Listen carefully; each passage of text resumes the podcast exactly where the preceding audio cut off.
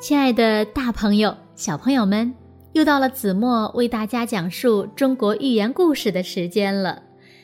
今天我要为大家讲的故事名字叫做《古琴高架》。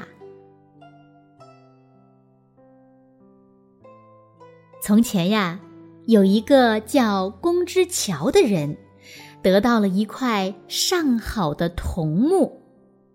公之乔呢，就用这块桐木制作出一把造型简朴、声音却非常悦耳的琴。这把琴的声音就像用金石敲击玉磬那样，清脆优雅、美妙和谐。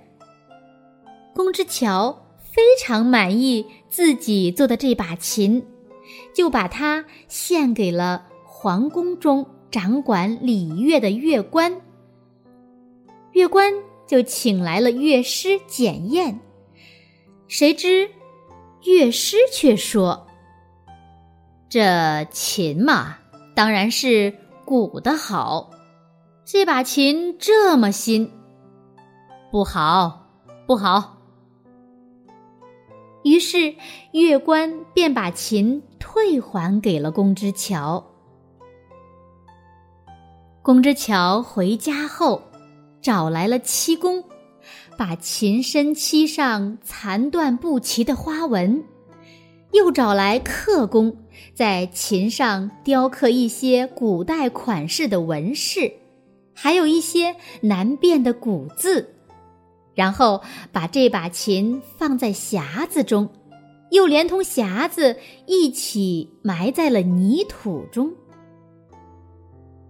一年之后，公之乔把琴挖出来，抱着它到集市上叫卖。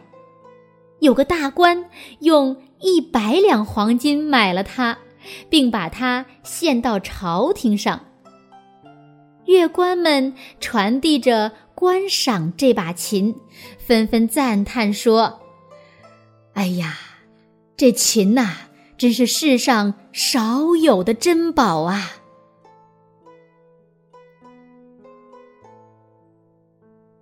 古琴高架的故事，子墨就为大家讲到这里了。那在这则寓言故事中呢，同一张琴，人为的做了些加工，就成了古琴，而且呀，身价倍增。那这个令人啼笑皆非的故事，辛辣的讽刺了那些盲目崇古、好古的人。其实呢，他们并不识古，不过是装腔作势、自欺欺人罢了。好了，今天就到这里吧，我们下期节目再见，晚安喽。